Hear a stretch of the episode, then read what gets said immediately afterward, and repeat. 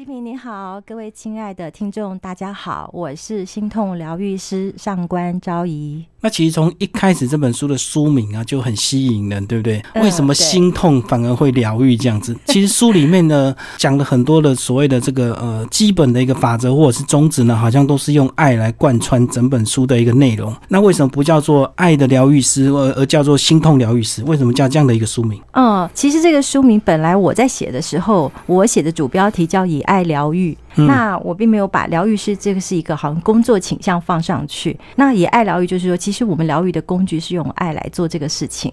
那后来呢，在整本书写完之后呢，在团队讨论的时候，他们觉得这个整本书的概念更像是说，人们怎么去看待自己的心痛这件事情。因为人生生老病死都会有各种大大小小的心痛，然后他们觉得说，呃，在心痛疗愈师这个职业，让人家明白我们在做什么，那更来的清晰。因为定书名嘛，所以主题就变成心痛疗愈师。然后呢，呃，因为整个书也是贯穿我的前二十年的职业生涯，然后副标题就叫做以爱疗愈。其实要写别人心痛的故事或者是疗愈的一个过程是比较容易，但是这本书特别是，我们上官昭仪老师他很勇敢的把自己从很小的时候到他一个整个学习的一个过程，到现在很多的一个痛苦也很真实的是写在这个书里面。对，其实一一般人也不是很愿意去把自己剖析出来，因为好像就感觉说所谓的呃这个老师或者是上司或者是师傅，还是要维持一定的那种形象啊神秘感，或者是说维持他的一个神性这样子，并不能够把他自己很真实的一些人性或很真实的故事去讲出来。那老师为什么会愿意呃把自己写这么多在里面？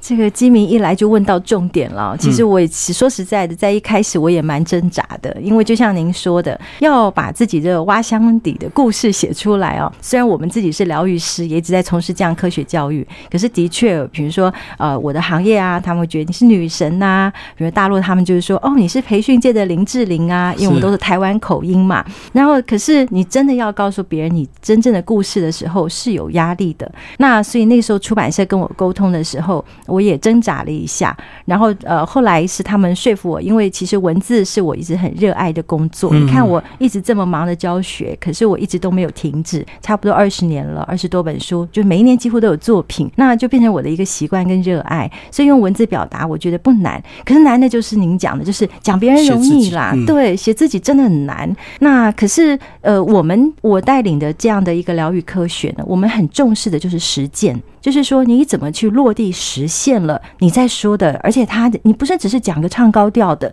你讲完你能不能做到？那我今年刚好也有点年纪了，嗯所以我觉得可能是一个生日礼物吧，就是往前面看你的前半生，然后没有愧对自己，而且对自己的工作也是认真负责。那因为现在我的学生也都是老师、校长了，所以等于说我们在这个行业里面呢，其实也用自己的亲身故事可以做一个示范。因为我不是一直成功的人，我是一直跌倒的人，嗯 所以出版社觉得，啊，一直跌倒，这个才有素人的那个那个可看性啊、如果我含金汤匙出身的话，一切都顺利，就可能也不是那么好看了。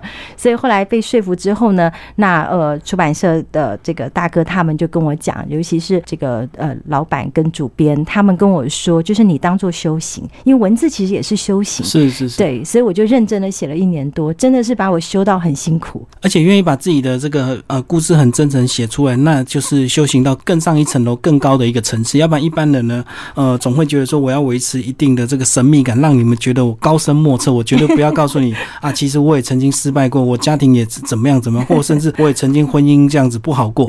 呃，就是不要让人家知道我这个人呢、跟你们一样是凡人。对，可能前十年我在工作上有这种形象包袱，嗯而且呢，我觉得很呃，就是你没办法，因为就像您说，你必须要有这个学生或是这个个案客户，他们会投射，所以他心里投射希望你是完美的，他怎么希望你也很糟糕、很惨，跟他一模一样？所以他们会有个投射，就是你一直跟他说你跟他一样，他也不会相信的。对他，就觉得你没有，你就是不一样。可是我在一直走的过程，前十年我其实是又甘愿又不甘愿，因为我很想自由的做自己，我并不想假一个那个样子。嗯，可是后来我发现没有办法，当我很亲和的想跟别人靠近的时候，别人可能会对我失望，因为他觉得啊，你原来你不是女神哦，嗯原来你跟我一样哦，你也会长白头发哦，然后你也会长皱纹哦，怎样？我就是人呐、对啊，对，所以嗯我一直很想证明说，其实我们也可以是认真的活着，然后可是我们还是可以有自己的形象，而不用去委屈或是勉强自己。所以其实到后面的十年的时候，我发现我就越来越自在，因为呃也比较对自己有信心。那同样，因为疗愈的本质就是你在接纳自己，你的你的出生背景也好，从出生到现在到未来，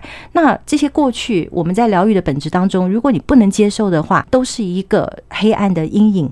那么你在对外的时候，一定会有一个伤口在。是是，而且一定会为自己做一些伪装。如果如果你没有疗愈自己，做造造作一个形象感。对，那我其实个人有点那个排斥，我不太想。可是没有办法，因为你要为了这个商业的环境，或者为了工作，你有形象感。那还有就是，其实我没有想要做神。宗教主或什么，我只是很认真想要推动，人人都可以去疗愈自己，人人都可以再回到爱里面啊，所以就走了很长的心路历程。所以后来其实老师大部分的时间都在大陆授课，对不对？所以在大陆反而你的这个呃学生远远多过于台湾的这些学生。嗯，一开始的缘起当然是从台湾，因为其实我觉呃大家都知道，我们台湾是一个灵性宝岛，就是两岸三地或是各全球的华人都是从我们台湾开始的，各个行业各个开。开始开端一定从台湾。因为我们的文化水平最高，那可是这十年因为大陆的这个经济起飞，对，然后还有很多人的学习力，其实是真的是在各地华人全球之冠，所以当然邀约的这个机会跟次数就比较多。那我们的工作就是哪里需要我们，当然我们就得飞，有人早就去。嗯，对，因为色彩能量或者能量疗愈的这种呢，是跟人的意识觉醒有关。那所以其实呃，应该这样讲，就是我卖老一下，就是其实我已经在台湾红过了，我红的时候，我现在大家不知道。是不是知道这个领域或者在哪里都还不晓得？那但是呢，现在就是等于说，呃，他已经变成成熟期，变成我的学生他们在操作了。那我是最初的原创者嘛，引进的。然后呢，现在就可以就是后面就会变成说，你到了第二、第三重要的华人世界啊，去推广、去分享跟介绍。所以它是有个时间段，就从台湾走出去到大陆，然后立足整个全球华人的一个能量的这个部分，努力中。所以就要跟我们的听众朋友介绍一下，有时候大家讲到所谓的能量学或者是什么能量色彩，总是感觉。呃，相信的当然就会相信这个很厉害，不相信就会觉得根本就没有什么道理可循。它毕竟不像宗教，一个宗教可能演变了好几千年，所以它有一定的教义，有一定的一个规则，甚至有很多传说故事在支撑。嗯，那能量学好像就没有这样的一个组织性来支撑，对不对？好像就是都是靠着能量师自己个人的一个修炼跟发展来支撑，这样也对也不对，嗯，也对也不对。为什么？因为实际上它已经就从有人类历史以来。这个能量学就一直存在的，是那只是我们没有把它系统化跟组织化。对，因为到了工业革命之后，其实我们就已经跟自己的脑子分家了，左右脑已经分开了。然后呢，科学家已经不再是宗教家或神学家了，像或者艺术家了，所以他开始分类。那从那时候开始，人们就开始失去自己了。所以如果以能量学来讲呢，最早比如以色彩能量，就是我的专攻来讲，它的这个源头祖师爷其实就是自然界。对，就像我们中国的五行，它的颜色。怎么来？就是自然界的颜色来归纳整理出来的一个统计学，我们可以这么说。嗯，那可是我们研究，我们研究的就是在这个范畴里面。那所以实际上它已经很久了，只是有没有把它组织起来？呃，有没有把它组合起来？那现在的研究就是世界各地都有人，就像您说的，各家各派，因为就是意识形态的不同，所以大家都会有自己的流派，而不是一个整合的。可是实际上，在科学的范畴里面，因为这几年我做的这个研究已经是到科学的研究里面了，所以在科学的这个国际的范畴里，它已经是一个总和的东西了。它不管你是哪个宗教、哪个流派，检测出来就是这样。所以它没有像当初这个几千年前这个佛教、道教或者是基督教这样子，呃，形成一个很庞大的一个组织，然后有系统去整理这样的一个东西，所以变成说大家对这种东西永远就一知半解，然后就感觉一直隔着一层纱在看这样的一个所谓的能量跟色彩，对不对？对，比较神秘，可是它伴随，因为色彩其实是伴随各个文明古国在一直跟着成长的。嗯，所有的文明的发展的缘起，在历史当中呢，色彩都是最重要的一环。然后它也跟我们的文明艺术表达，好，还有就是我们的疗愈有关，因为颜色是光的学说嘛。对，所以其实它是伴随，但是它不是一个主要项目跟主流。嗯，那如果我们把它类归为人的思维来讲，比如说这个有宗教啊，有派别啊，那都是人后来类归的结果。是是是。用理性的脑去分类。是，所以我们所有的这些能量，其实它是更灵性的一个东西。那是不是也是因为以前的人他的灵性比较高，因为他少了很多物质跟工业跟所谓科技的一个东西，大家比较注重个人内心的一些能量跟修养。我想是的哦。以前早期的人，他其实没有那么多工业污染，他的思维也比较纯净，所以他们其实接近自然界、接近天跟道理哦的这个机会比较多，所以他们比较容易理解。那呃，我想要调整一下您的说辞，就是说它是灵性，在古老的缘起，嗯，但是现在我认为能量它更是生活的用品，就是生活的必需品，因为我们生活在一个能量世界里面，而我们的灵灵性的高度其实已经到了下一个高点了。嗯嗯，其实我觉得这本书看完里面，我我隐约算我们并不是那么容易一次就理解，过去没有接触能量跟色彩这样的一个东西。嗯，但是我觉得隐约这个老师想要试着把自己整个修炼的一个过程，很真诚的分享在书里面。啊，是的，是的，很认真的真实故事，还有就是怎么去提升的方法。如果您要真的要把灵性硬要放在这个这本书上面，我觉得是有点呃紧张的，因为如果就是真正的高人来看，他们应该觉得这很出街。可是我想，这就是我们前期的一个生活历练的一个总结跟报告，实战经验这样。所以，因为他写的比较浅显易懂，反而比较容易让一般过去没有接触能量的读者来去接触，会比较容易读得进去。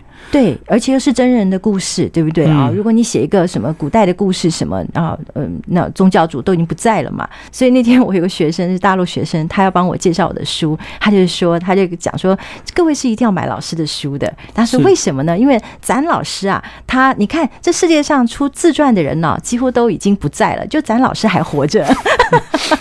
出出自传都是很高很高的人，很久的人，对，就是你看不到他了。所以那个学生就说，当然是要买的啊。因为你你你这个作者还活着，然后他说：“你看你买了这书有问题，还问得到这个作者。”我说：“哎，这是我还活着，还在。”嗯，那其实书的副标就有讲到，从高敏感的身心到不委屈自己的幸福之路。那你老师也讲到自己小很小的时候，其实就有很多一些特殊的一个感应跟体质，对不对？嗯，来跟我们讲讲，为什么你那么小就会感受到你自己有 有这样的一个高敏感的一个身心啊？这么小就能够感应到高敏感的身心，小时候当然不知道啊。尤其是我的家里，后来回头再想，对，是的，呃，我家里是无神论，因为父母是从大陆过来嘛，所以是无神论的家庭，然后靠自己努力的那一种。对，靠自己努力，也不是残掉啊，也没有什么父母可以庇应，而且相反，其实背景都很辛苦啊。那呃，没有宗教信仰，有那，然后，所以我其实并不理解。是后来我真的认真去研究为什么我会有这些反应的时候，我其实一开始也不是真的什么多高深，我只想证明我没有疯。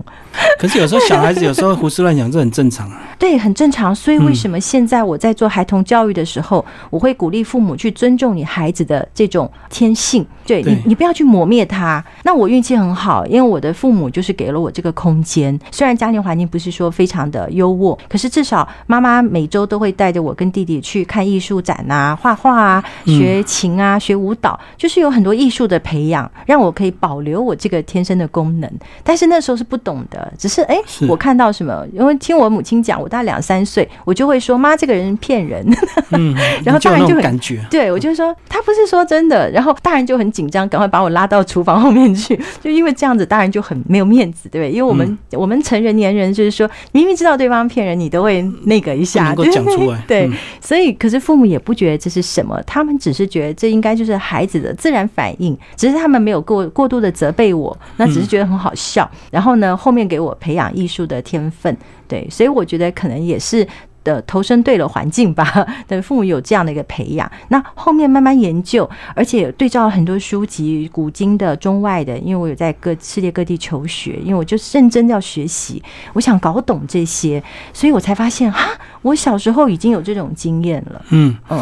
可是以老师这样的一个求学过程，或者是学习的一个过程，如果说你人生是很顺利的话，有时候我们反而不会去思考到我们在灵性的这个部分，对不对？因为你物质就已经很丰盛，然后有一个很好的工作、很好的收入，过很好的一个物质生活，所以反而会去忽略到自己内心深处的一个一些东西。所以是不是也是因为老师过去有一些不是很顺利的东西，才会让你一直去不管是对外探索或对内探索这样？是啊，真的是这样哦。就是如果我们一开始生活就很很富足很好的话，你不会想到要去往内探索自己啊，嗯修持灵性等等，真的都是遇到了困境或者遇到了这种心痛的事情，遇到人生不能对抗的事情，然后你才会想你想要去弄懂，或者你想要让它更好。像我的学生群也是，那个一开始来求助都有很有问题的，都信誓旦旦说我一定要认真走下去，认真学习，结果来上了一堂课或者做了一次咨商，发现她老公的生意好好转了，或者她自己人生又改变了，或者钱忽然进来了了，对，转运了之后他就不来学了。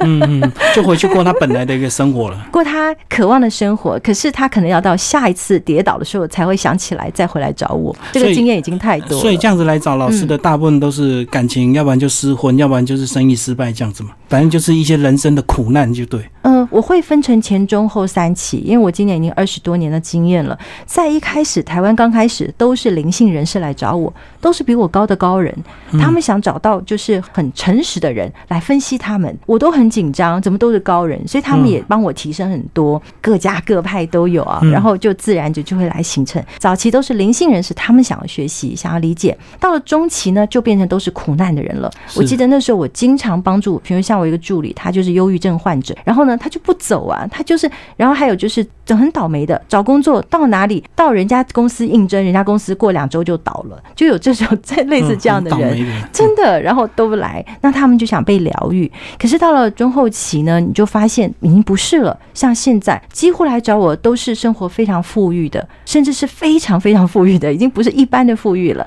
那或者是生活，其实他虽然不是最有钱，可是也过得去了。但他生活已经到了一个高点，可是他不知道接下来往哪里走了。我都已经得到一切啦，那我接下来嘞，坐吃等死还是退休？又太年轻了，所以现在反而是都是这类型的人，他们想来学习，想要更高的提升。哦，所以我们印象中所谓的苦难的人，他们可能还在忙着追求金钱，让他生活过得比较富裕一点，所以他没有时间去思考灵性的这部分，反而是已经功成名就、赚大钱的人，他才会回头来思考。是，所以比如说，如果今天我要针对那一群人，我们的宣传话术一定就是你来找我一次，你桃花就开了，对不对？或者是你这钱就进来了对啊对，或是我给你什么这样。那这一群人也的确是有需要的，但是呢，其实现在比例上越来越少。更多的就是我刚刚我讲的，就是他都得到了，他忽然觉得他很迷惘，因为他不晓得接下来他要往哪个方向努力了，所以这类人在增加中。所以这样子讲，他们所需要的所谓的导师，就需要更高段的一个灵性，才有办法去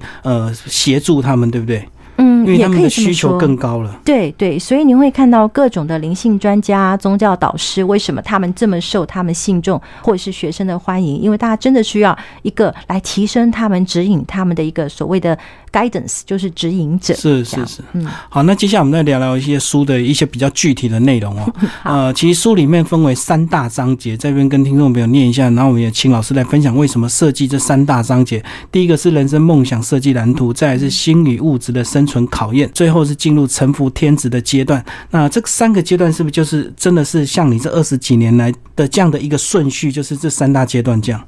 呃，对，这三大阶段也是我们人成长的三大阶段。嗯你一定是从呃，其实我们有一个蓝图的规划，因为当你跟你的父母在一起的时候，你从这个家庭出来，你就已经有了基本的遗传基因了。对，这个遗传基因就是你的一个地图，啊，你的生命的地图。可是它不见得是你完整的蓝图，因为还牵涉到你个人的意愿后。天了，嗯对你后天的，你有先天嘛？你有后天你的选择，对，所以它其实是有一个进展的，然后慢慢的进展到后面，哎，你发现你会臣服。那其实我觉得有点像孔子讲的，对不对？三十而立，四十而不惑，五十就知天命了，六十而顺了。所以我们其实也有这样的进度在里面进行。那也是呃，为什么写书，就是因为后面我我才理解到更多更多更深的层次。那也是从我的个案身上，比如说常常我们就会跟很多人讲，不要去抱怨你的父母，不要抱怨你的家庭，那是你选择的。大家就怎么可能？我又没有选择出生啊，什么什么。可是实际上，如果你从疗愈的观点，它都是有一个就是相逢自是有缘的这个概念啊，凑在一起的。简单讲就是有很多的巧合跟缘分，然后聚集起来，让你呃生长在这样的一个家庭，遇到这样的一个父母，这样。对，然后把你的生命蓝图的地图拼凑完整，这样你就完成了，你就实现了你此生应该要做完的事情，因为要来历练。嗯，所以书里面有讲到说这个呃。学生会挑老师，老老师会挑学生，所以相对来讲，就说是其实呃，小孩也会挑自己的父母亲，对不对？他们绝对不是因为父母亲要他来他就来，他自己来到这个世上，来到这个家庭，一定有他的一个所谓的因缘呢。是我常会讲，这像签约，有一个公司有三个股东，三方合作股东，嗯，所以必须是爸爸也要签约同意，妈妈、妈妈还有小孩，三方都愿意达成这个 contract 这个合作的协议，然后呢，才能一起进入这个家庭才组成。对，所以他三方都要有三分之一的股份。嗯嗯嗯，好，那既然讲到这个呃，一开始成长的一个家庭，老师在里面也很真诚讲到说，过去你其实是有个弟弟，但是他后来走了。嗯，对。但是这个弟弟其实在你小时候有还蛮大的影响，对不对？一直到现在。对，是的，是的。其实我弟弟应该也是引我进入这个领域的一个引导者吧。嗯嗯，也因为我反而是我虽然有一个敏感度，可是您知道，因为我们的教育背景，像我是那种乖乖的孩子，所以我们教育背景没有的想法，我们是不允许它存在头脑里的。我们就是认真读书的小孩，第一志愿等等，模范生就对模范生哦，超级模范，好不好？考第一名以后都会哭的那种，父母都很忧虑，说你不要那么优秀这样。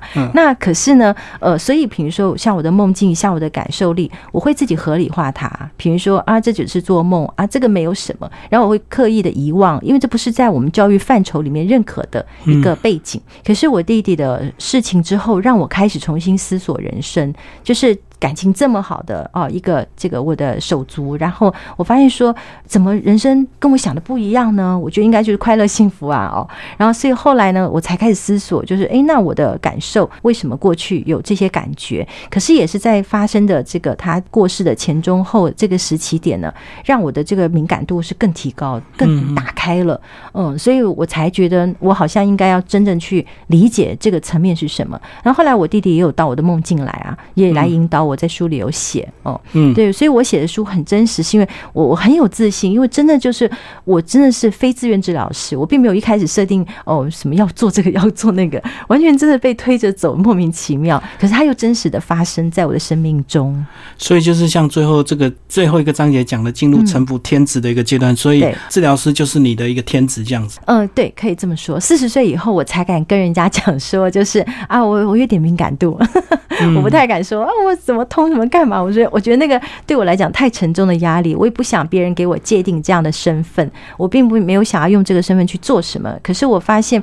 原来在能量科学的的疗愈科学的观点里面，它是可以合理化的，所以我找到了一个出口，让我自己从一些学经历的知识的学习，还有科学的范畴里，让我理解到自己这种天性是可以被接受的。因为我身旁我的研究的工作者，还有我的导师、我的同事们，在国外的都是这类型的人，所以这样的所谓的能量治疗还是有它一定的一个科学性，就对了。哦，当然，当然，对，因为我们的校长就是美国太空总署的。科学家，嗯，他天生眼通，所以当他成为科学家，后来他发现他更想成就的是这种教育的一个主题，而不是只做科学家，所以他就辞职去开了疗愈学校。而且你当你真的身为一个科学家，有些话你不敢讲，因为没有证据，你绝对不敢讲，所以变得你呃很多思考，很多所谓的这个推论都会受限，因为受限到你没有看到证据，你不敢讲什么。对，但可问题是，当你有双重背景的时候，就非常煎熬。就像我这样，就是你一个有理性的头脑，结果你有感性的感应力，你怎么把它平衡起来，不疯了呢？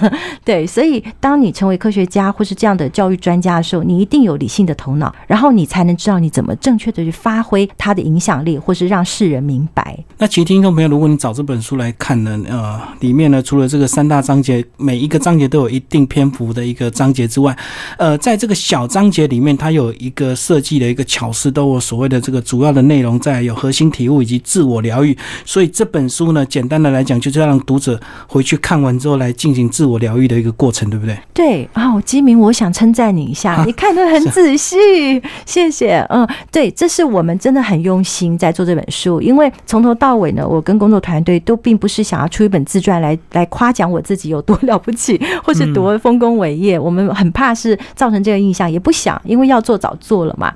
那所以我们其实一直在想，就是这个真实的故事可以带给大家什么样的一个励志好了，或是提升好了，我们也不是要宣扬说你多敏感、多通灵，你要成为我们，对我们并不想。那所以，我为什么你看我早年我都不太上一些节目，因为我我没有这个意愿。可是我们在想的是，因为我是做教育工作跟疗愈工作，我们希望是大家可以透过这本书，他得到什么好处？比如说他如何激励他自己，对不对？他可能不见得有时间或金钱或有意愿上课，可是他买到这本书，他可以帮助他自己啊。而且在写的过程也很艰苦，因为呢，我被层层的检验。怎么说呢？我们必须，因为我有时候教久了嘛，当然我讲的就会比较高深，会比较难一点、专业一点。但是符不符合一般大众读懂呢？所以我们就会被要求重写，一直写到就是真的，大家可以尽可能的，一看到书，不管你有没有背景，有没有专业的这种经验跟理解，你都可以理解它。所以它这这本真的是一本自我治疗的书，你自己就可以读懂你自己。透过这本书，那既然要自我治疗，其实书里面。也讲了好几遍，这个老他提到是是老师个人修炼生命的一个道路，用爱来修炼，用爱来疗愈。讲了这么多，那我们来问一个很大的一个问题，很多人就会说，那爱到底是什么？爱就是我们讲的是爱情亲情吗？爱情或者是朋友之爱，或者是同学之爱，或者是对父母之爱，是这样子的一个关系吗？嗯，这全包含呢。我想讲，我们再提高一下大家，我们讲能量，我们提高一下大家层次哦。我们每个人都想到生活当中的需要的时候，我们就想到爱的其中一部分。比如说，你需要爱情，对不对？那是爱。你需要亲情，你需要友情，你需要同事爱他不要害你等等。所以，我们其实有很多的像分类的专栏，分类的这个资料夹，资料夹对档案夹。可是，爱真的从本质来讲，它是人的天性。呃，我们人天性有两种。一种的功能是爱，我们天生就会爱，这根本不用学的，你就是会去喜欢别人，对不对？你看到美好，你会喜欢他。然后妈妈生了孩子，她不用刻意学习怎么爱她的孩子，她自动就会爱他。你看到一个你喜欢的男性或女性，你就巴不得怎么爱他。其实这人天生就会，可是人还有另外一个功能就是批判。所以人在这两个功能当中，如果他的后天培养批判性大过了爱，他的比例占的比例比爱多的话，那么他就会失去爱的这个。记忆，嗯，所以以爱疗愈，其实我们是想唤起大家自己的爱的功能。对你可能遗失了，你忘记了，你的资料档案这个已经好像就是遗失了，你怎么把它再储存回来？那我们负责把它叫回来，把这个档案给你找到，然后存好它。对，所以其实爱是什么呢？爱就是我们的天性，我们的本质。嗯，所以这样讲就好像把我们变成以前的小孩子就对了，对不对？其实以前小孩子在还没有受到教育或社会的一些历练之前，其实小孩子是很单纯的。他看到喜欢的东西，他就会喜欢；看到这个小动物，他就会去爱它，就会去这个抱抱它。对，他内心也是这样的一个纯净跟单纯，然后就是呃，没有任何所谓的利益关系会去思考。所以，呃，这是人的天性，我们也渴望有这个天性。那所以你看，孩子他最容易去感知这个世界，对对对。然后他会透过色彩、声音、美好，然后他永远都有好奇心跟热情。那这样的发展，我们说它是平衡的。可是我们开始成长的时候，我们必须面对这个社会的考验，还有生命当中心痛的故事，对不对？所以其实我们的批判心、我们的不满足、我们的匮乏就开始发生。那这个时候你就开始失衡了。那实际上我们是可以同时拥有的。嗯，所以为什么这本书我写我的故事，我也是从极度失衡开始走起。我不是一开始就极度的丰富啊，干嘛的？没有，我我也是一直在努力的往这个方向走。然后我们发现，不仅我，我的学生大家都幸福美满。如果他们来找我是一副烂牌，我们都可以把你，只要你愿意，然后唤醒这个功能，你都会变成好牌。所以我身旁的案例已经太多了，嗯，然后那你慢慢的你走的时候，你就会发现说，哎，原来我可以走出我自己想要的人生。所以他。这个是一个渐进的历程，而每个人你愿意的话，你都可以去改变，从低能量到高能量。所以这样讲，好像是我们人必修的一个过程，就是呃，不管你是受伤的，好像也是生命的一个部分，它就是为让你修炼，让你自己更好。这样对，它是经验。可是这个历练之后，你是你的记忆啊，我们有长期记忆跟短期记忆在我们大脑里，你的记忆是记了伤痛。还是记得那个经历之后的明白。大部分的我们常常记得都是加油添醋之后的伤痛，伤痛。对，所以最后你的故事就是非常惨的，被人怎么迫害啦等等。实际上它未必是真相。我们如果真的把它剖开来看，所以如果说我们开始慢慢回复这种功能的时候呢，这种孩童的意识就会回复。我们可以依然，虽然我们已经年纪大了，我们依然可以保持我们内在的纯真。可是因为我们有历练了，我们不再像孩子那个时候什么都不懂，所以我们的历练就会变成我们的成熟，而不是伤痛，或者是一种对社会的一种不满或是匮乏。所以，如果你看到你这个脸书朋友，或者是你真实的朋友，常常在批判政治的话，你真的 他的能量很负面的话，你还是离他远一点，以免被影响。真的是这样哦，就这也我想这就是为什么这个机缘哦。您说为什么我要？你说一般人都不太想出这种书，为什么要出自传？我想可能我的生命历练呢，还蛮正能量的。我们真的是从跌倒爬起来，跌倒爬起来。一方面是工作需要，对不对？你告诉人家这一番话，可是你却做不到，这对。对我来讲，真的是不可能的事情。如果我做不到，我不能告诉你，我怎么可以糊弄你呢？那所以我们也很认真的、严格要求自己。那要求的过程，就发现哎一直在提升。所以可能现在，我想这本书的出现，是因为我们也许我们的台湾环境是需要吧，需要一个就是一个素人吧。然后他也是一直都没有那么顺利，可是他怎么走出来？哦，有点方法。那你可以默默的调整你自己。也许你并不要。不用找医生或者干嘛，对，那你的负面可能就会稍微改观改善。就是不用去找那种什么号称自己是灵佛转世或者是很厉害的师傅这样子，然后可能告诉你他三岁五岁他就得到了这样。所以，我这我不敢说。这有很多那种传奇的那种师傅是很厉害的。我觉得这些啊是值得我们去亲近，可是大家要去检测跟观察，就是说他的生命到后面他怎么走，而不是一味的盲从。对，就是我自己也有很多这种高人上师，可是我也是会观察，我不是说一开始就很迷，可是我会从能量去感知对方，他是不是真的有说到做到，他的行为，还有就是他的能量场是不是真的那么的光明跟敞开。那所以我觉得这些都是我们要用智慧判断的，而不是说他说自己多厉害你就相信。那为什么相信？因为你被勾住的相信，是因为你渴望他那么厉害，就是摸一下你的头就好了。我们有这种渴望的时候，你才会被勾住这种欲望。可是如果你很明智，你只是想学习他的智慧、他的聪明，透过他的经验，你可以跟他一起共好，甚至当我们蹭点光嘛，借一点光，然后可以一起很好。可是你不是把你所有的责任都放在他的身上的话，你就会看得很清楚，而不会被迷住。这样简单讲，就是说为什么被诈骗都是有贪念的人？因为你有贪念，你才容易被诈骗，对不对？其实的确是这样。如果你心里并没有对这种呃所谓的横财有所有。有所那种意外的期待的话，你根本不会被骗，因为觉得这个不关你的事啊。对，道理上真的是这样。就严格我们在做疗愈剖析给个案听的时候，我们必须很血淋淋的告诉你真相哦，让你明白是这样子的。但是人生这么长，而且我们真的考验哦，还有诱惑太多了。那其实有时候真的难免会犯错，所以常常有的时候我们犯错之后，反而不是去恨别人，是恨自己啊。恨当年的自己为什么不争气？为什么那时候不把事情处理好？然后这个心痛就一直挂在身上，这是我常常在能量场域看到的一个问题。所以其实我们反而是要学习怎么回头接受自己，去接纳自己曾经犯的错，因为在当时你已经尽力了。所以老师在二十年的一个学习过程，并不是说从二十年前就很厉害到现在，他也是在不停的学习跟成长。所以老师二十年也接触过很多你的老师，那其实，在书中有讲到这个东西方老师啊，包括这个仁波切，你都有接触。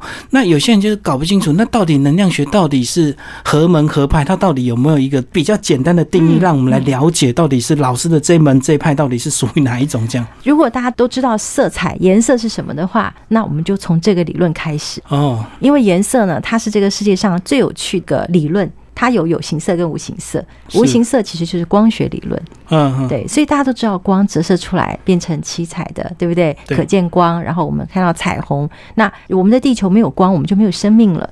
所以光是生命最重要的一个元素。对，好，那有形色是什么？就是我们现在的穿搭，我们在睁开眼睛看到这个世界所有的色彩，你都得透过它来点缀。比如说一个商业的这个呃 logo 啊，一个招牌啊，或者是呢，你的女性要美丽，你要穿什么颜色的衣服啊？那所以其实色彩呢，如果你有理解的话，就是我们的我们的这个流派了。哦，所以简单来讲，就是色彩能量，色彩是带有能量就对了。是的，是的，嗯，对，所以要善用这些色彩，对，而且学会管理它，嗯，对。当你学会管理你的颜色，有形的颜色跟无形的颜色，譬如无形颜色，除了光学，那光学为什么跟我们有关系？因为我们会受到光的影响，产生情绪反应。对，简单讲就是，比如说你夏天，如果你住在一个红色的房子，你就觉得很热，冷气开在了，你还是觉得很热，对不对？是，因为你就是被红色的能量所影响。对，我们被这个世界色彩影响，但是当我们一心一意只追寻金钱物质，只在头脑思维的时候，我们的眼睛虽然睁开，可是却看不到颜色。所以为什么要换回大家对颜色的记忆？因为当你的眼睛可以去关注到你生活当中，哎，这今天走在路上有绿色，哦，那个招牌红色，你开始有这种关注力的时候，表示呢，你开始会关心你自己，你开始知道这个世界是彩色的，而不是只活在黑白灰的世界里面，那你就会开始让你人生变成彩色的感觉。比较简单的来讲，就是 呃，管理好自己的眼睛，但是其实就是管理好自己的心灵就对了。是的，对，让我们从外到内嘛。对，让你的心更知道你应该要接近什么样的一个色彩，接近什么样的能量，这样子。对，那所以管理的意思就是说，你会知道善用什么颜色，或者是善于管理自己什么颜色的情绪，什么样的感知力。那我们是从颜色开始训练大家恢复到孩童一般的感受，然后再来管理他的思维。那其实我们刚从刚刚聊到这边呢，如果听众朋友你过去对这个彩色能量没有接触的话，你可能会觉得说我们讲的都是很空泛的一个东西，呃，并没有那么具体。所以，我们现在是不是就请老师来聊一些比较具体的一个方法，让大家知道说这本书到底有它的一个可读性跟一个必要性，真的很适合每一个这个读者带回去好好看。而且第一遍其实不太容易看得懂，是真的呃适合多看几遍。那我们是不是就来举一些比较具体的一个方法？比如说在里面有讲到这个彩色禅修的一个方法。嗯，原来彩色跟禅修。嗯，也是有关联性这样。对对，其实，在各个我们讲的古文明里面呢，用色彩来观修，用色彩来提高灵性呢，都是古老的法门之一。在各个古国家里面啊，那所以，比如说以藏传佛教来讲呢，其实就会用颜色的观修。好，什么颜色在什么方位啊？你看我们中国的五行，什么颜色什么方位？所以其实它是一个很高灵性的东西。好，我来举个简单的例子，这样的观修啊，呃，可能跟书上不太一样，我来讲点不一样，但是又相关的哦。那就是说，其实彩色的观修，如果从书本上来看，高敏感，对不对？高度的敏感力，其实我想，这是我们在台湾的朋友们很喜欢的，就是我怎么样可以高感知嘛，感敏感度提高，所以其实颜色就能提高了。好，比如说你走在一个，呃，比如像刚才我进录音室，我看到，哎，金明身上穿的颜色，嗯嗯，好，然后我今天要出来见你之前，我在想我要穿什么颜色，是，我要提什么样的手提包。配什么鞋子，对不对？其实这个都已经在训练了。是，可是，一般我们只是说好不好看啊，然后哦，什么颜色顺眼，对不对？我们不会多想，或者是它比较时尚，或者是它比较流行这样子。对，或者是他根本不想想，他就黑白黑白，对不对？就就完全就是这样简单。可是，当今天我们在训练你的高感知的时候呢，那我们就会让你去思维一下，去想一下，就是说，哎，我今天穿这个颜色，呃，有什么意义？或者是一开始我们训练直觉的方式，就是先看你的眼睛盯到什么颜色，就是它。好，你脑子想到什么颜色就是它，接着再来分析为什么。嗯，好，比如像我其实前几天我都穿彩色，我今天来见基民，我就不知道为什么我就要穿白色。我今天是纯白，对，朴素纯净，还有像女神呐，像仙女啊，对不对？因为我穿的是洋装啊，比较飘飘的，所以为什么是白色呢？我也在问我自己啊。所以其实如果平常大家可以用这个方式先来锻炼的话，你就会发现你的敏感度会在每一天的日常生活当中都在提高中，而且是快速提高。敏感度。讲到衣服啊，这个呃，有些女孩子当然会很讲究自己的穿着打扮跟颜色，像老师讲的。可是有些男生比较迟钝或比较无感，他会觉得说，反正怎么穿都一样，所以他可能一一整年到头都是差不多的一个衣服，就是衬衫领带、衬衫领带这样子。可是这样子衣服穿出去不是给外面的人看的嘛？那看的人是看的人被影响，对不对？因为我们的色彩去影响他他的视觉，或影响他的一个意念。那对我们来讲，我们怎么样影响到自己？我们会影响到自己，因为是你的眼睛在挑。是是，所以其实你男生哦，其实男生的衣服更有趣。为什么呢？就是因为男生大部分男生他是不太重视色彩，对啊，所以很容易抓到这个男生在想什么，因为他会在小地方有色彩。比如说，你穿了一个素色的西装，你的领带什么颜色？嗯，好，你会在那里做变化。好，可你的衣领，好，你的袖口，像今天你的衣服就是，就有很多亮点在那。可是它是细细小小的，或是有一些袖扣啊，或者皮带，啊，鞋子啊，或是配件。是，对，那那个时候男生他会有一些这种小的小的配件，像我看很多白领上班族，我们的年轻人他们会拿一些水壶，水壶的颜色，嗯，对，其实那些都是无意识，但是却非常值得解读的有意识状态。哦，所以它有关键的一个重要性，就对，看起来是很小的一个东西对，，反而更容易看。因为你一大片黑色，诶，就一个亮黄色，类似这样子，那表示他的心态，他的色彩心理学，他的心态是什么样子？那其实是很容易去观测到的。哇，这本书实在是太有意思了，非常鼓励我们的听众朋友这个呃找这本书来读哦。呃，世子文化。最后，老师帮我们总结一下这个老师这个二十年的这个治疗师的一个经验。我觉得这个治疗师跟所谓的这个呃有些师傅还是有一定的一个相似度。如果你自己本身定性不够，或者是修炼不够，你可能就会犯下一些错误，是，比如说敛财啊，或者是怎么样哈。对，对呃，所以老师觉得说，你这样子身为一个治疗师，到底我们要具备什么样的一个条件？怎么样让自己说，当你这个不小心能量提升上去，可是反而你又利用这个能量来去做一些坏事？因为大家过度的相信师傅，最后就会受伤害。这样，对对对，嗯，其实我想治疗师天性就会有爱跟慈悲，嗯，他只需要后面培养智慧，因为真的诱惑太多了。治疗师也是人。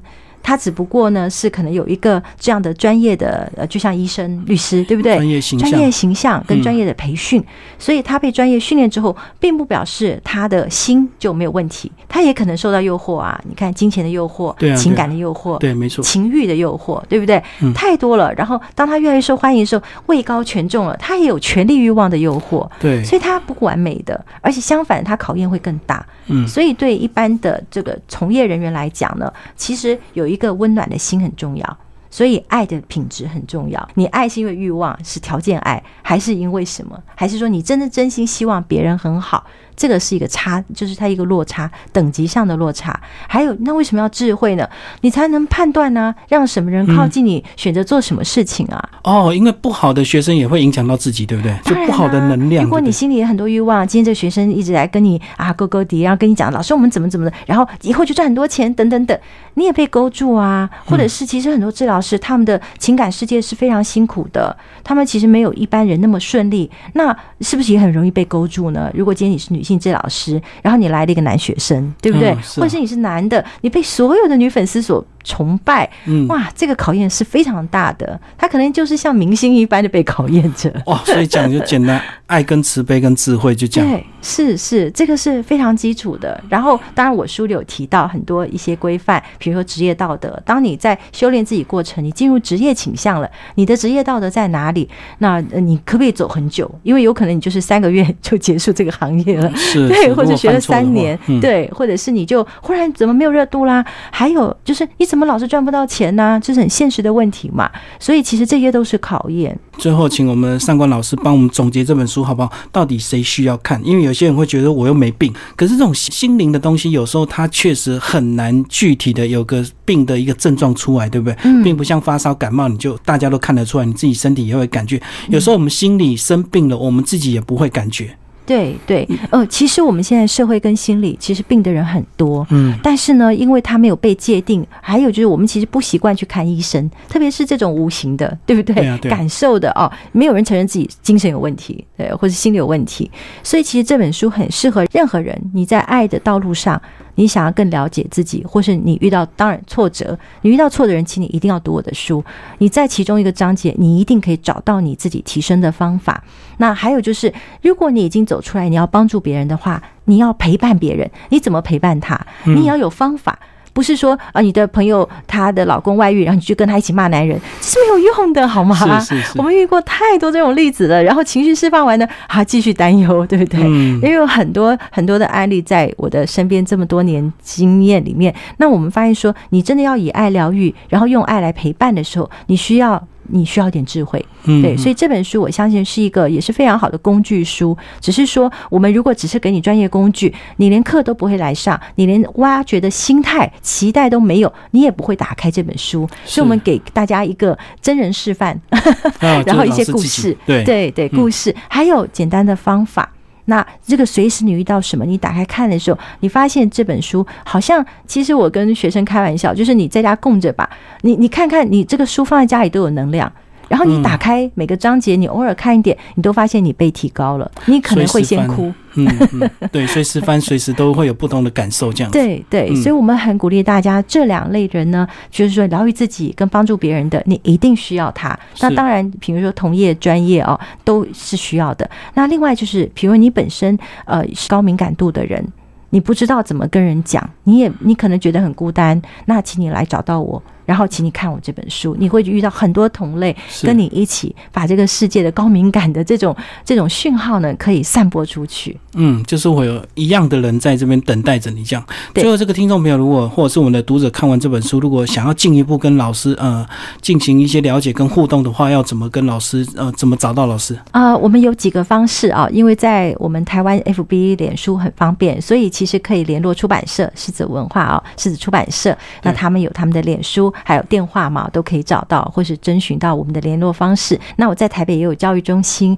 那如果大家是上网去查阅的话呢，你可以找到我们有一个叫上流行者，上流它英文叫 Color Yogi，嗯啊，然后上是高尚的上，嗯，然后行者其实就是一个修行人的意思，瑜伽式的 Yogi 是一个瑜伽式瑜伽式的意思。我们是用来用色彩来做修炼的一群人。